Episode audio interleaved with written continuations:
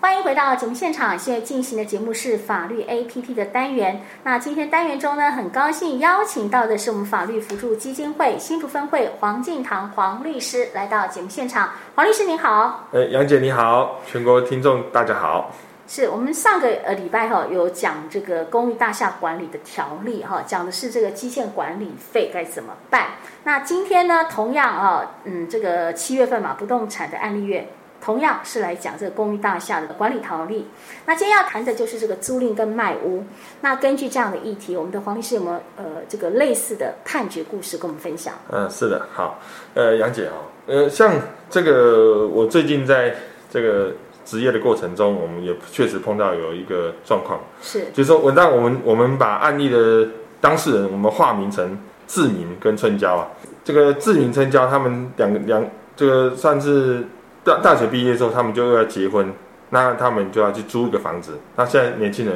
或许因为买不起房子了，没有富爸爸，对，那结果呢，他们志明呢就有跟房东签了房屋租赁契约书，一租期一次签呢就签了五年，嗯，啊，签的相当长。对结果没有想到说这个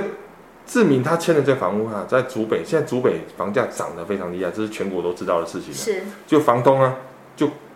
眼看这个房屋涨价，他就把房屋卖给卖掉了。卖掉之后啦，想不到这个新的买受人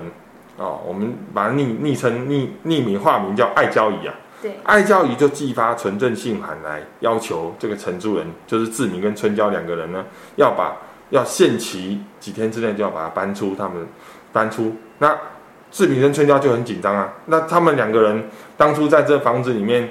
一放的一些家具啦，是甚至有简做一些简单的装潢啦，怎么办？能够带走吗？那个他们房子能够继续租吗？就反正发生这样的争议的事情。是。那就想要请问一下我们的黄律师，像刚刚我们说这个志明跟春娇，他的租约还没有到期，他是签五年嘛？是。那现在新的屋主哈要求他们限期搬出，那怎么办呢？是，可以吗？ 那来跟跟听众也跟我们杨姐说明哈、哦，是在这种情况之下哈、哦，一般我们先跟听众讲说，一他虽然志明春娇他们是有签租约的，那租约签的期限呢是五年，那在我们的按在依照我们民法四百二十五条第一项的规定哦，出租人在租任务交付之后，承租人占有中哦，这是一个关键哦，承租人要占有的使用中。对，如果纵然屋主有把他把他的所有权转让给第三人，嗯这个租赁契约对于受让人仍然继续存在。哦，嗯也就是说，这个法条就是是法律啊，法律的规范的，就是相当相对就是要保障一些在承租人经济条件地位上比较弱势的承租人。嗯是当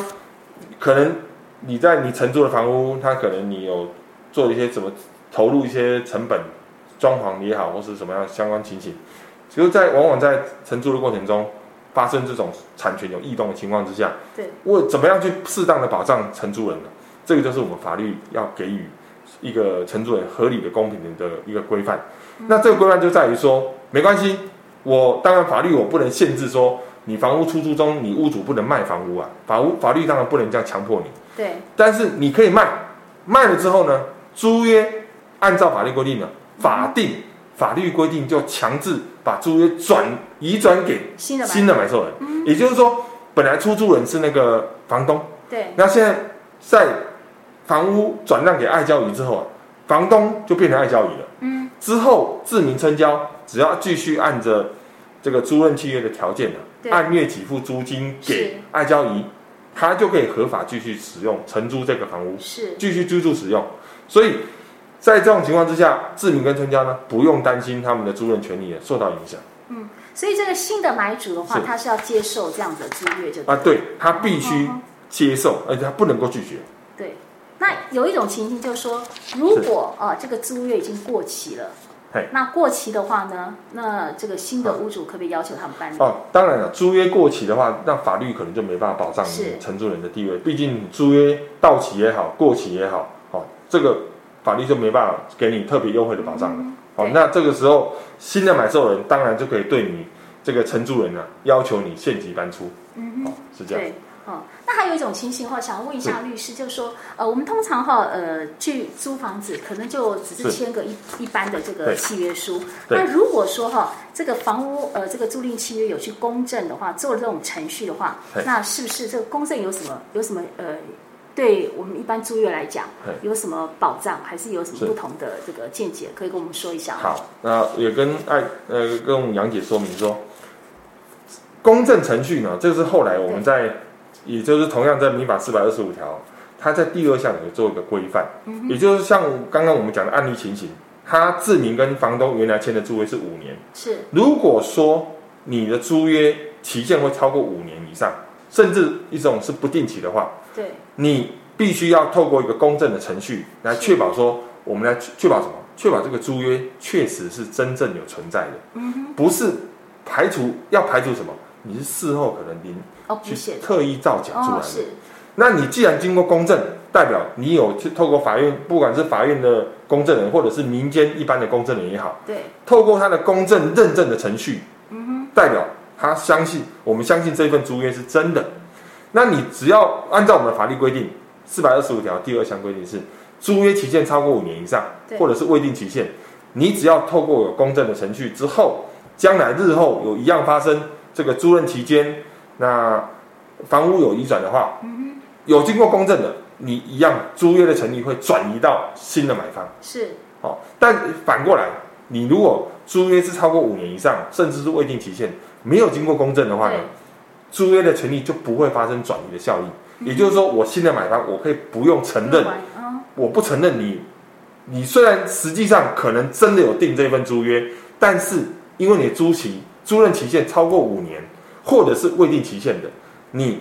因为没有经过公证，我新的买受人，我可以不承认。对，那到时候我买到之后呢，我就一样可以把你把这个承租人呢、啊是。要求他现行搬出。所以这个公证是保障承租人，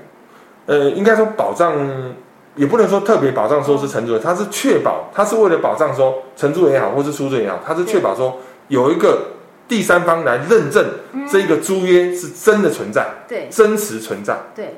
嗯这样子。嗯那反之，如果说没有去做公证的话，那刚刚也有也有说到可能会作假，对不对？对那如果说作假，我是新的买主，我可以不承认，因为你没有公证。嗯对，我是我可以可以这样提出吗？没错，没错，就变成会，当然它有一个期限，它是是特别针对哦两种情形，一个是未定期限的。对，嗯，或者是租约超过五年以上的，我们要求你一定要经过公证。哦，因为太久了，太久一般了不会签对这么久，没错，没错，没错。所以杨姐，你很了解这样的情形。对，因为没有房子嘛，大家可以租，所以特别去观察一是 下。是的，是的。对，好，那针对啊，我们今天讲这个租赁跟卖屋哈，还有没有其他需要补充的？是，那我们呃有另外跟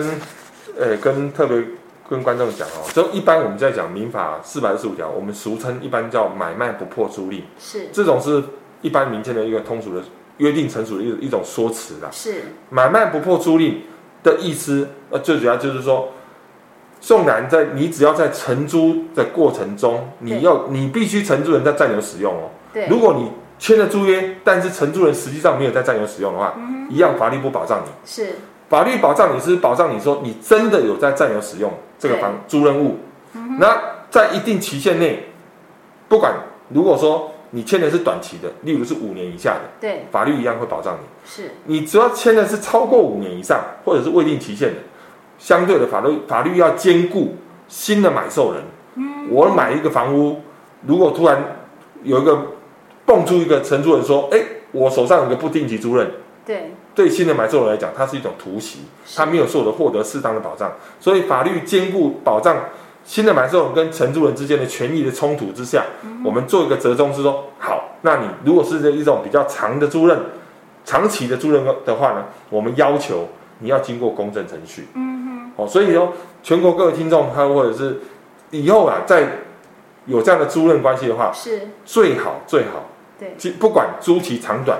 我们都去公证一下。嗯，公证的费用不会太高。对好、那透过公证可以确保你更加可以确保你承租人啊的权益，嗯因为经过公证，只要经过公证，租期不管长或短，对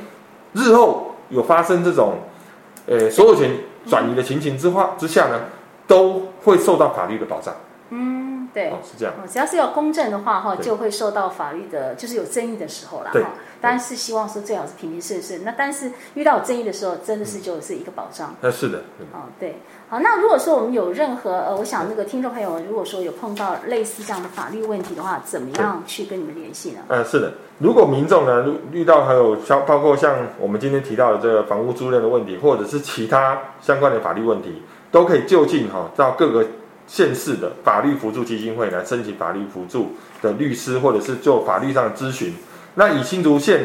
呃新有一个新竹分会呢，它有一个预约电话是零三五二五九八八二。那新竹的分会的地址啊，是在新竹县竹北市县政二路一百零五号。那可以欢迎全国的听众啊，有机会可以到我们新竹分会，也可以呢就近打电话来咨询，都没有问题。是，当然，听众朋友们，如果说对今天我们探讨的主题有任何的疑问，也可以透过新竹分台简讯快一通零九三四零一一六五二，或是直接上新竹分台 FB 来做留言，我们会将你的问题转达给律师，请律师来回答。在这边呢，也要跟大家预告，下星期一法律 APP 单元呢，我们将会邀请到的是这个法律辅助基金会新竹分会刘昌化刘律师，呃，我们要讲的是凶宅。好，这个很耸动的题目，